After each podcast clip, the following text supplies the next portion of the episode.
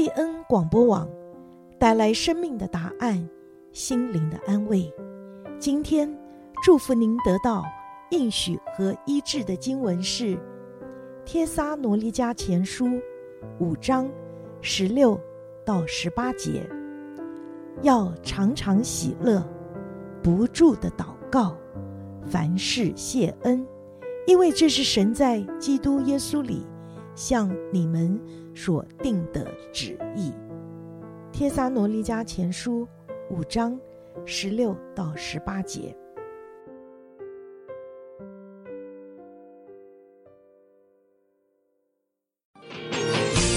贝恩话家常，看你轻松漫谈人生吃喝玩乐事。各位听众，晚安。每周五晚上八点到八点半，欢迎各位听众收听贝恩话家常。大家好，这里是旅游小周记。我想有些人会觉得说，怎么每一个星期都有这么多事情可以讲？在旅游界真的有这么多的新闻吗？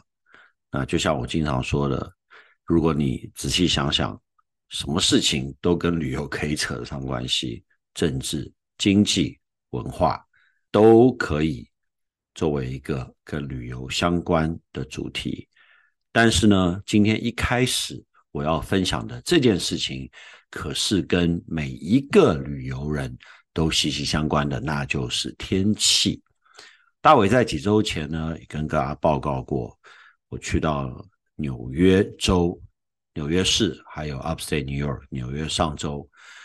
那那个地方呢，到了九月底十月初，本来就是应该开始变凉，但是在那里我们经历到了四季。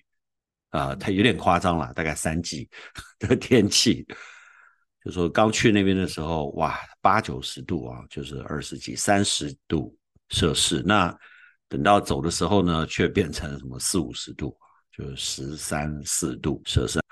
那这个温差真的非常大。可是到十月呢，就是那一带啊，美国东北部还是很温暖。那所以你在那一带说要去看枫叶的话，哇。那你就会大失所望，因为枫叶一定要是天气突然变冷的时候，枫叶就变成红色，非常漂亮。或其他的树其实也是一样，如果它迟迟的不变冷的话，啊，那个树就在那边犹豫不决，它也许变黄啊，变橘啊，啊，就是不给你变红。哎，还好，现在已经进入了十一月。美国呢，该冷的地方总算开始冷了。听到我们的孩子们报告说，哇，他们那边有这个下初雪了。哎，十一月，其实，在 Upstate New York 的话，十月多啊。大伟因为住在那一带四年，所以每一年差不多就十月总是会下一次雪啊，至少下一点雪，还不一定会有积雪，但至少要有一点。那到十一月一号才下雪，不过也是 OK 啦。至于说看到这个新闻啊，我也觉得蛮有意思。他说万圣节瞬间急冻啊，告别暖秋。今年真的是暖秋，所以在各地突然变冷的时候，很多人都哇吓死了，怎么突然变这么冷？其实本来就是应该这么冷。他为什么会觉得说急冻？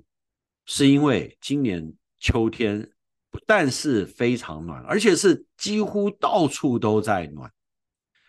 大伟上一周开车。去南加，在路上居然还有地方是九十度，那当然是白天中午了，晚上不会那么热。但是呢，好日子已经过完了，我想美国正式进入冬天。那当然了，我还看到这个新闻，我今天没有在这里分享啊，就是说，哦，在台湾哦，因为。开始了有秋意啊、甚至有冬天要来的感觉，所以很多人就开始啊准备吃火锅，然后火锅店生意就特别好。那你看一下台北的那个气温呢，就是二十几度啊，什么哦，可能那个早晚的时候可能十八什么十九，就是你算华氏的话六七十度啊，甚至还到八十度，都快笑死了。说这也算是有呃，不要说冬天了，就连秋意都不算是有。可是呢。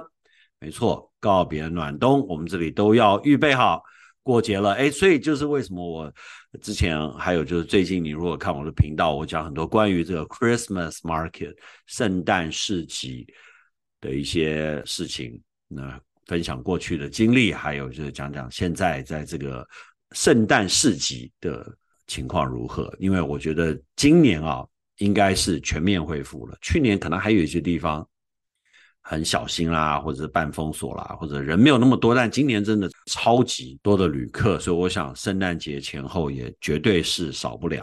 那圣诞市集不这个时候转，要什么时候转呢？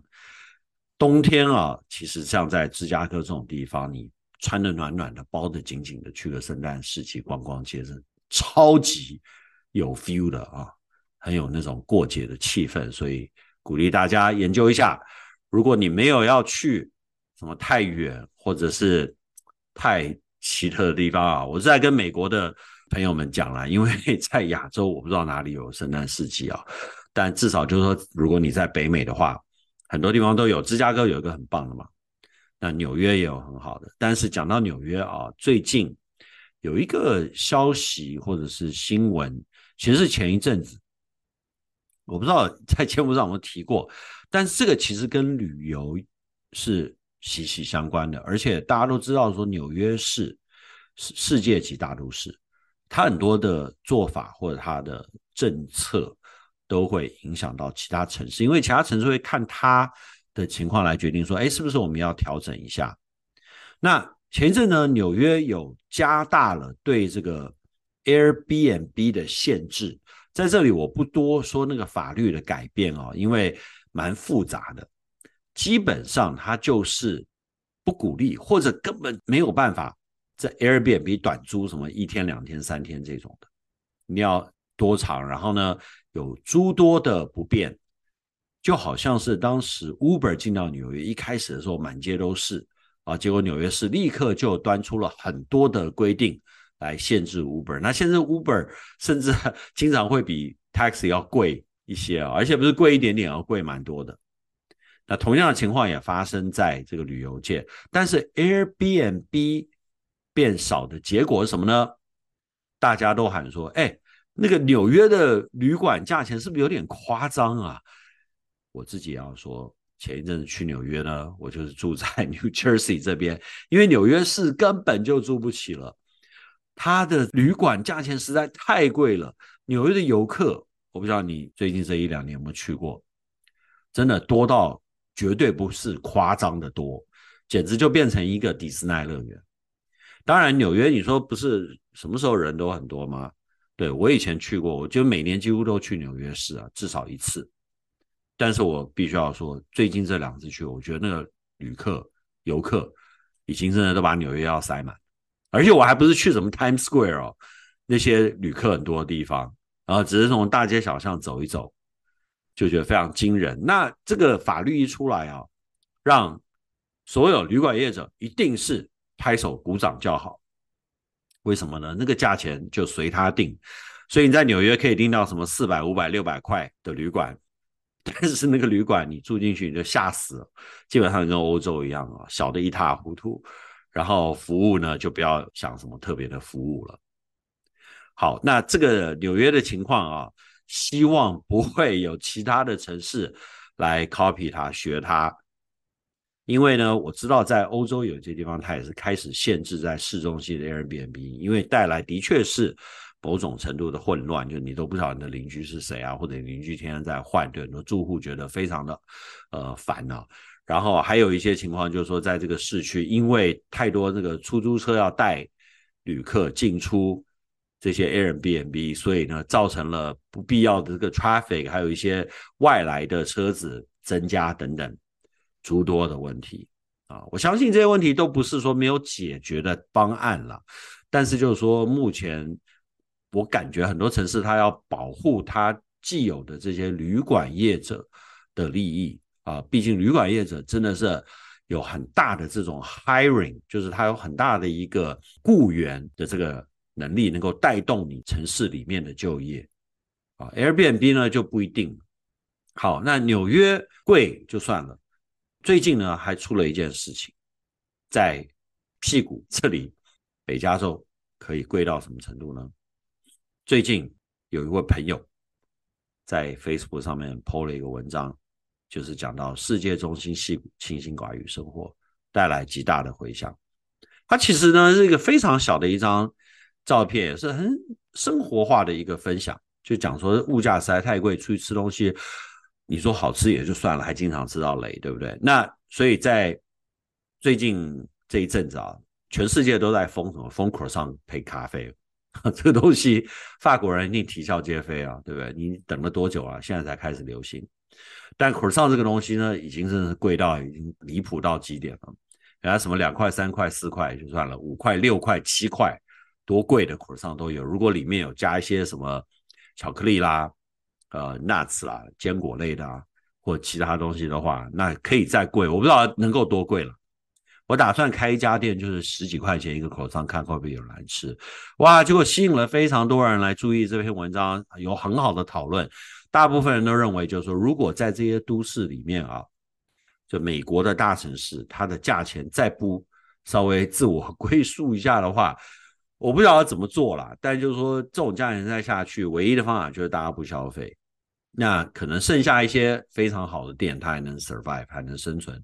但你如果稍微差一点，地点差一点，东西差一点，服务差一点，你可能就完蛋。可能就是变成这样了，因为我们就变北欧了。OK，这个实在是不知道是不是我们在。加州或者在美国大城市里面，我们想要的一种生活，可是就是有这个倾向啊啊！再好吃的 croissant，再好吃的葡式蛋挞，其实六七块钱，你真的是没有办法经常吃。OK，好，那讲到旧金山呢，哎，又要开始讲，很多人喜欢黑旧金山嘛。那有些人呢，就是说来这边玩的旅客啦，或什么也就算了，但是啊，连。金曲歌王陈奕迅来到旧金山，在台上，他在 Chase，然后据说一万多人去，哦，他都还提到街道上面流浪汉的问题啊，对不对？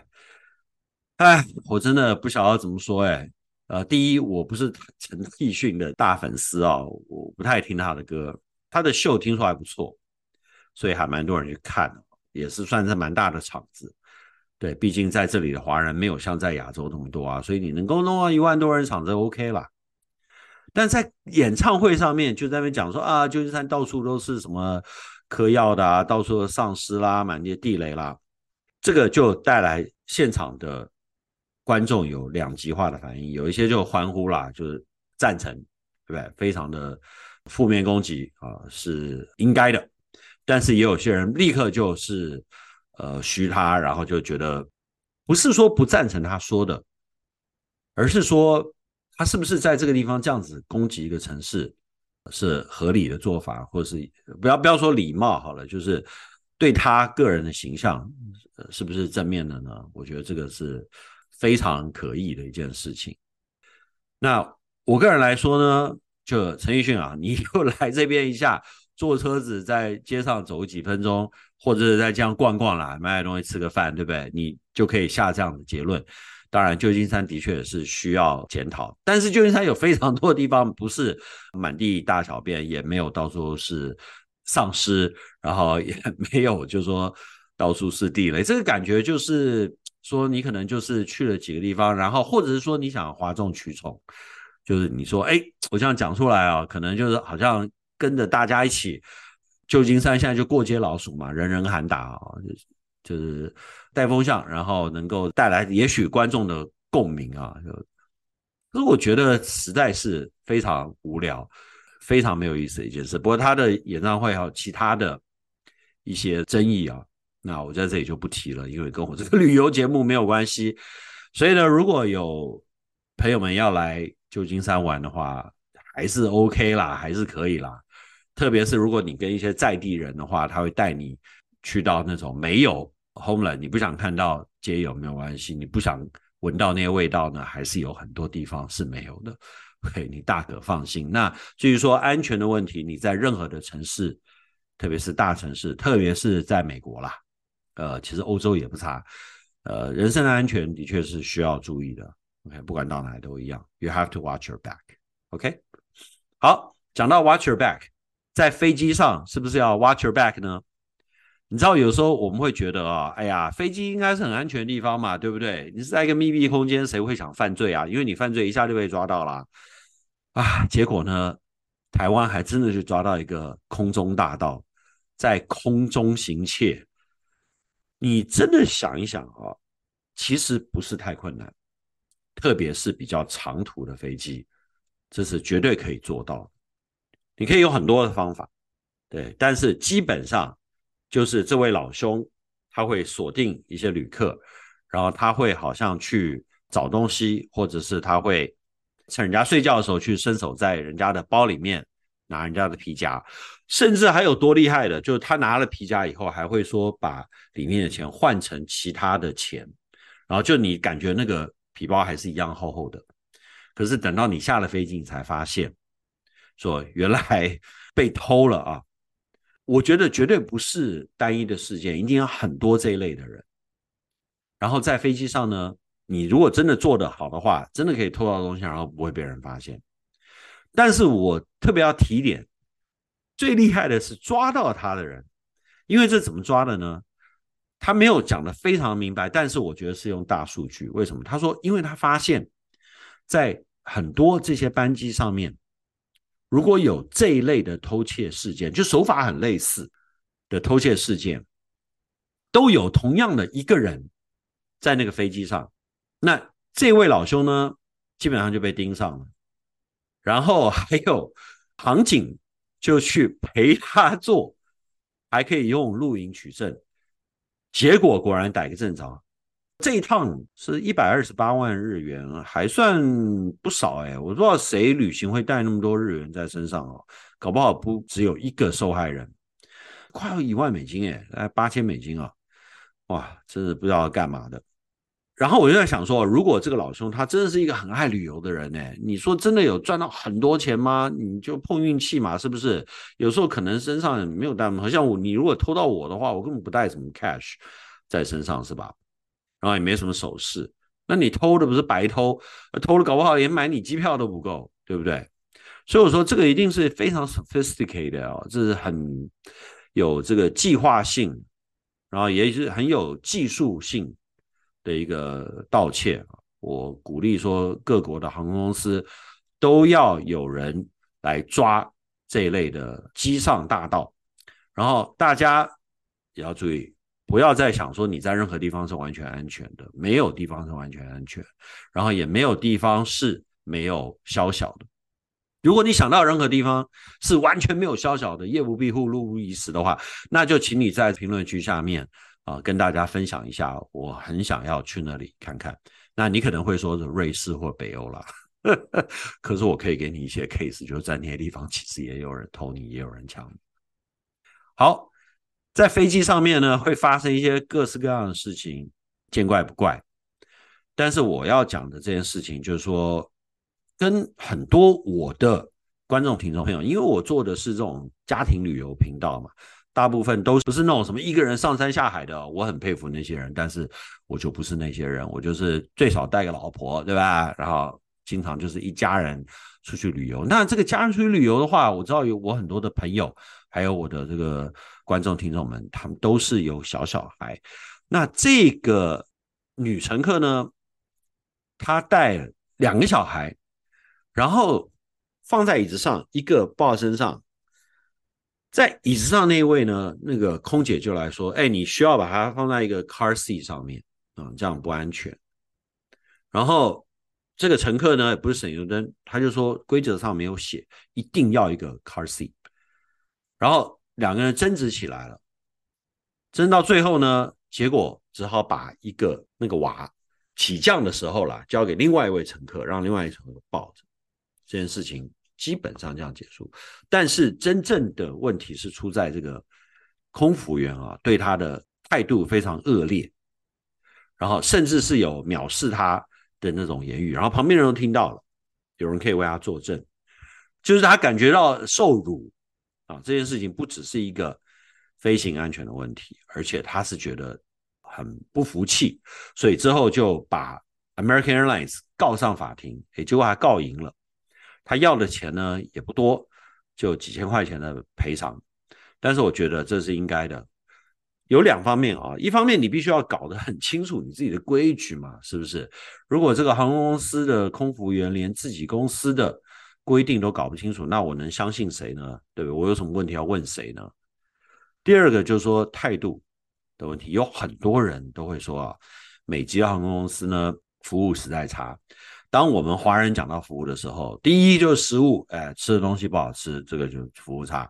第二，当然就是态度，对不对？因为你在任何亚洲航空公司呢，不是任何啦，绝大部分亚洲航空公司，它服务态度都非常好，很多那种以客为尊的文化在我们的各行各业里面。那所以呢，这个是一个我觉得西方人或许可以学习的一件事情。那这个。女乘客就给他们上了一课，这个妈妈替她拍手按个赞。好，那接下来讲折扣，讲到折扣，大家马上就睡梦中或者半梦半醒的状态中啊醒过来了。最近在美国有一件大事快要发生了，就是 Black Friday。你说，哎，拜托好不好？还有个一个月，可是呢？你知道这个 Black Friday 啊，黑五本来就那一天嘛，但是现在越来越早开始了，哦，可能什么一个礼拜前、两个礼拜前就开始有人做这些广告，关于黑五的。黑五什么呢？就什么东西都特价，什么东西都大卖。所以大伟基本上很多东西都是只有等到那天才买。像我一年基本上就是只买一次衣服。那你说你在网上买不是一样吗？哎，网上都有很厉害的折扣哦，不只是实体店。OK，大家密切注意。那最近几年啊，旅游也变成非常大的一种这个 Black Friday 的商品。那现在已经有网站出来了，就说，哎，你要密切注意哪一些 Black Friday 会出 incredible deal。然后真的现在已经开始 advertise，超级夸张了。OK，什么 Booking.com 啦，他就随便举了几个，我不是在替他们做广告，这个纯粹就是这个网站。上面他们找的啊，像 Expedia 也是已经开始了，哦，黑五的大拍卖，Priceline，反正这些就是一些耳熟能详的网站或者网页啦。那不过大部分他要你订的都是明年啊，不太是说好像你立刻可以用的，要不然就没意思，对不对？然后有一些呢也是非常的坚持啊，就是说我就那天啊，你那天来订就给你百分之二十好，OK，不是 Black Friday 呢，就是 Cyber Monday。这些折扣啊，我自己可以几乎不能说保证，但是可以跟大家报告，就是多年来的测试都还真的是不错的折扣。所以你如果非常非常确定明年要去哪里啊，什么时间，然后你也差不多预备好了可以订的话，Why not？你就 Black Friday 那天订。但如果你不是很确定的话，然后你也不知道说这个能不能退或者能不能改日期等等呢，那你最好是 read the fine print 啊，你先搞清楚说哪一些可以，哪一些不行。然后你快到 Black Friday 的时候呢，你研究确定下手，也希望你能够成行。好，那现在有人说，哎，这个太久以后的事情了，那我现在很伤脑筋，年底要去哪里呢？不过我跟大家讲啊，就是说你现在定年底实在是很辛苦，为什么呢？因为价钱差不多上去了。可是我注意到啊，今年的这个夏威夷，我是从洛杉矶出发，夏威夷其实票价倒是还 OK。往年啊，你如果到了十月、十一月订十二月底去夏威夷的话，那贵的要死。但最近啊，我不知道为什么夏威夷还算是合理。更合理的还不是说十二月最后那个礼拜，更合理的是之前和之后。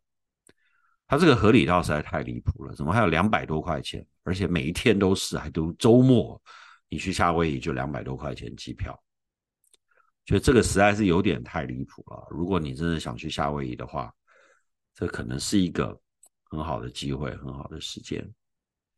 那但是你说，如果你坚持要，二十五号以后去呢，其实五百多块也不是太夸张。我不知道旅馆的情况怎样。那还有就是，我不知道毛伊那边恢复的如何。我是希望它能够恢复开放，然后能够让岛上的居民呢，就是那些想要就业、想要上班的呢，有足够的工作。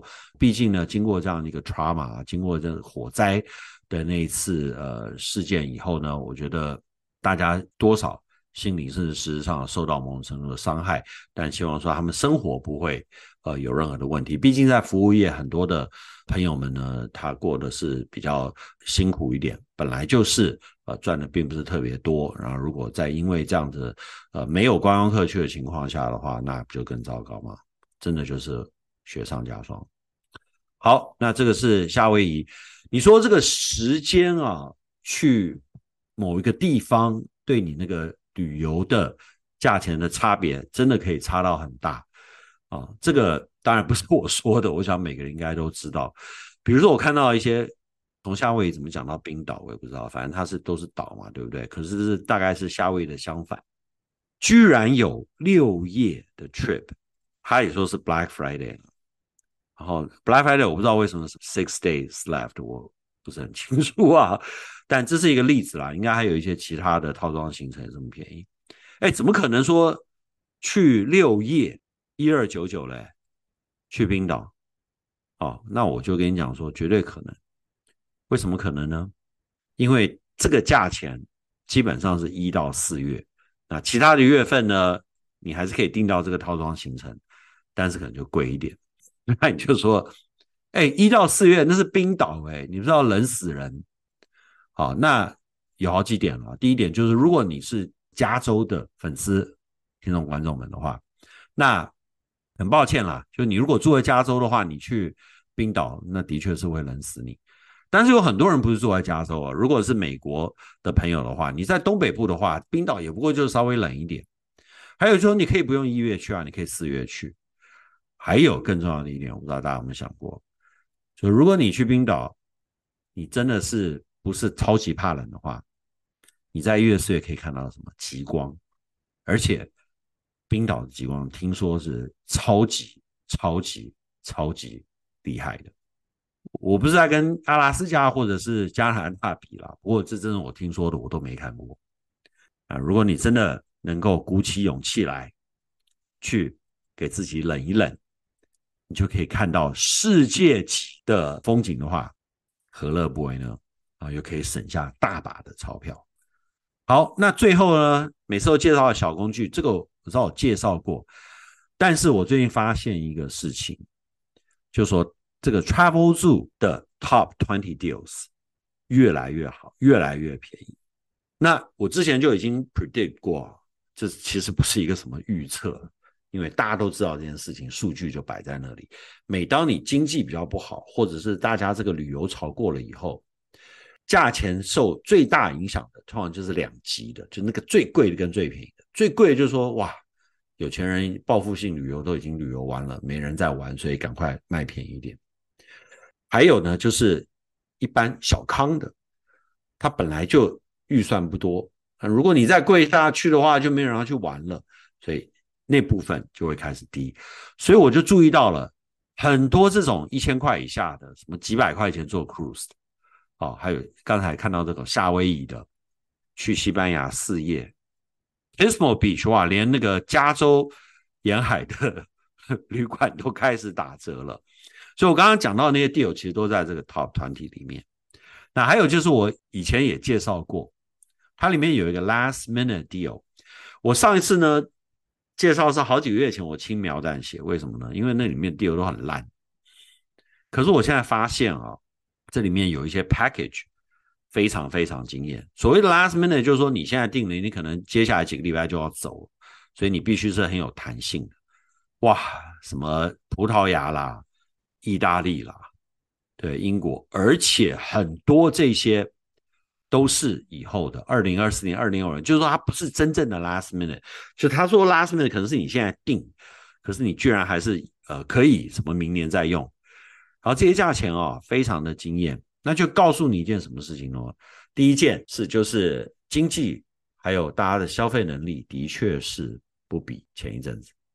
那第二件就是所有这些旅游的地方，就是供应商啊，supply 已经慢慢的开始恢复正常，很多人去找工作啊，就在于在旅馆啊、餐馆里面做，然后呢，需要这些服务的人。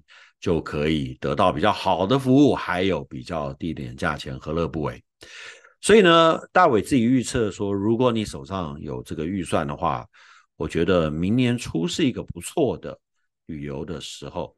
当然，所谓的出就是可能五六月前啊，通常到六月以后，暑假就很难讲。